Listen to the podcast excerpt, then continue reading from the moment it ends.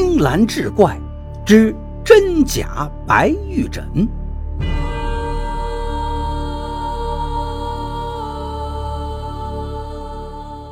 话说雍正皇帝刚登基，就遇上了烦心事，朝中流传着他改诏篡位的风言风语。雍正思来想去，也没什么好主意，搞得他头痛欲裂，寝食难安。这夜，他梦见自己被蛇咬了，惊醒后汗水淋淋，就让贴身太监刘福换个枕头来。刘福给他拿来个白玉枕。雍正就枕后，感觉脖颈处清凉凉的，脑子也爽快了许多。起床后，他把玩起这个白玉枕，爱不释手。刘福凑近他耳语了几句，他的眼里慢慢放出光来。此后，他常向身边的人们讲白玉枕的妙处，说枕着它睡觉尽做美梦。忽然一天，雍正醒来是大呼小叫，嚷嚷着白玉枕不翼而飞了，并让刘福查办此事。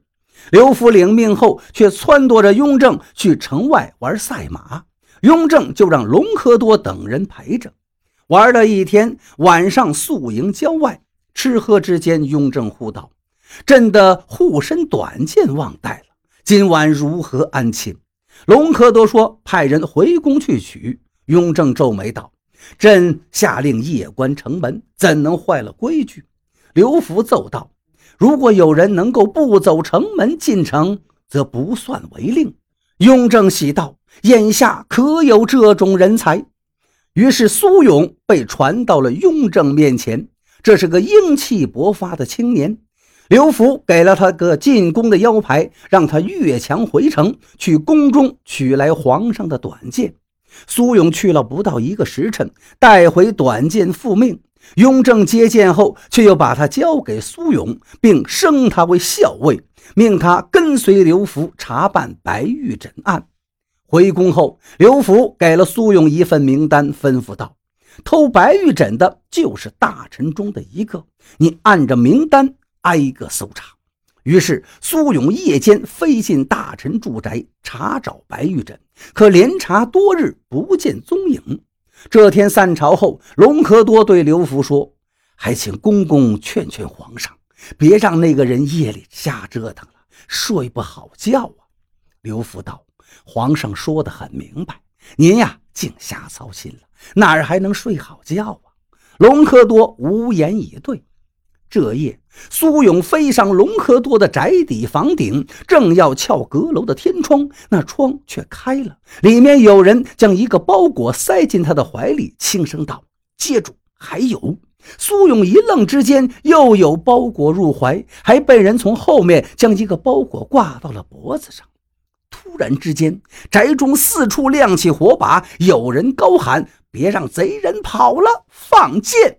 苏勇未及躲闪，肩头已中一箭，感觉半边身子立刻都麻了，头昏瘫倒。危急时刻，一个身披大氅的人凌空飘至，将他拦腰夹起，逃离了龙宅。救苏勇的人正是刘福，他把苏勇背回宫中，发现箭伤处流出黑血，中了毒箭。刘福急忙吸出黑血，又请御医给用上了特效的解毒药。见苏勇已无大碍，刘福道：“定是隆科多那老贼设计害你。”他猛然挥拳道：“奶奶的！本来我还没有确定白玉枕是谁偷的，现在就一定是他了。你养好伤后再去他家，定能找到。”过了些日子，苏勇箭伤痊愈，他再次潜入龙府，摸进了一间密室。他见室顶吊着一只大木盒。抽出御赐的短剑，瞄准木盒的吊环掷去。木盒落地之前，苏勇用脚尖接住，再踢盒入怀。他撤出龙宅时，刘福在洞外接应。到了寝宫，刘福让苏勇先等在门外，他先进去禀报。刘福进去后没有关门，苏勇听见他对雍正说：“皇上，您枕着白玉枕睡得可好？”雍正道：“当然好了。”那件事办妥了吗？妥了，皇上的利剑就候在门外。刘福让苏勇进去。苏勇望望雍正床上的白玉枕，又瞅瞅自己手里捧着的木盒，有点发懵。雍正让他明日早朝与那隆科多对峙，又给了他一些赏赐，他糊里糊涂的受领了。出来后，他问刘福：“白玉枕不是皇上枕的好好的吗？这从龙宅取来的又是什么呀？”刘福冷笑两声，说：“早朝便见分晓。”早朝开始了。雍正逼问隆科多：“你家密室里有东西不见了吧？”见隆科多一脸茫然，雍正命九门提督押着隆科多去他家的密室，关闭案件机关后，查抄室内所有东西。一顿饭的功夫，九门提督押回隆科多，还带回大量东西，看得大家是眼花缭乱。只见除了苏勇去白玉枕时留下的短剑外，还有大量奇珍异宝、金银细软。雍正让苏勇讲述了在龙宅搜查白玉枕的经过，当庭呈上在密室查到的白玉枕。之后，雍正让众位大臣围拢过来，辨识一下这个白玉枕是真是假。众大臣见过之后，脸儿都绿了。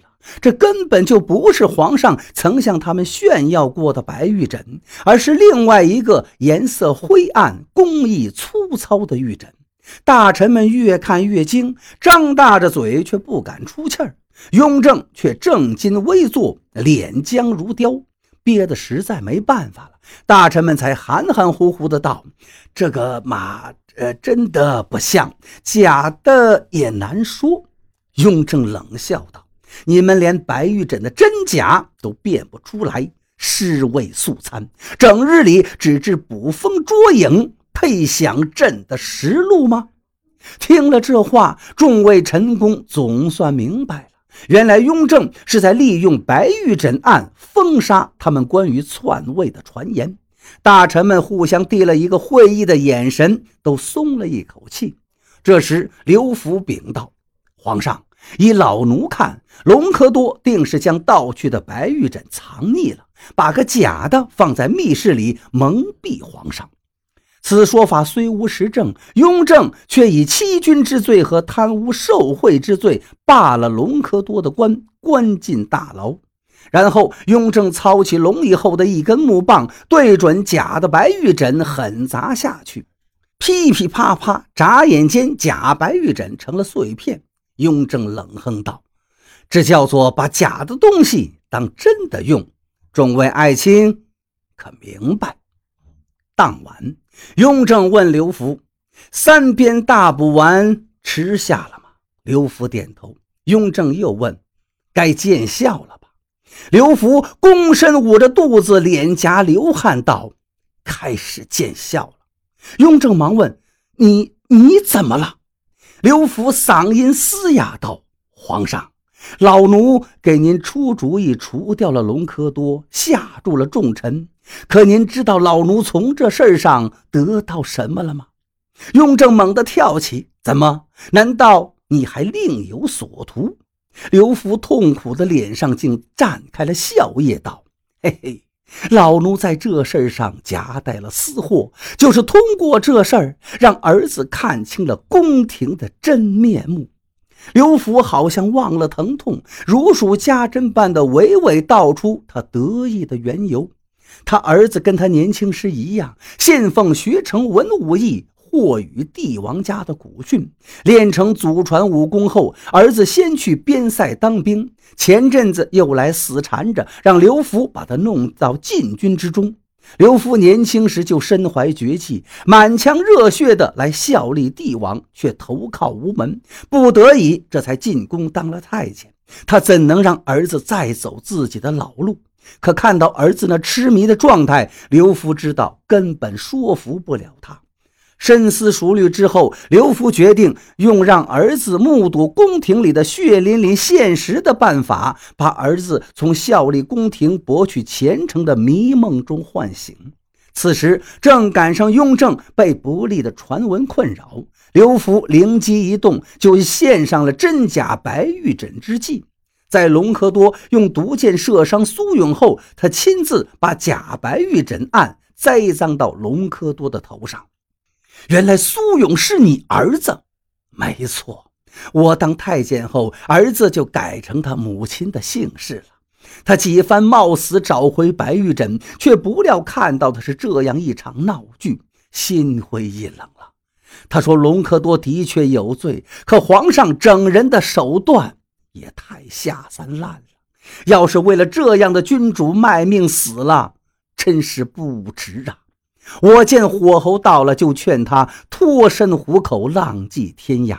他听了我的话，像逃出笼子的鸟儿一般出京远去了。我替他吃了皇上您赐的三鞭大补丸，他的行踪线索也就断了。哎呀，肚子好痛！皇上您下的药真毒，您记住，我是为我儿子死的，不是为你。雍正望着刘福扭曲的尸体，脊背直冒凉气。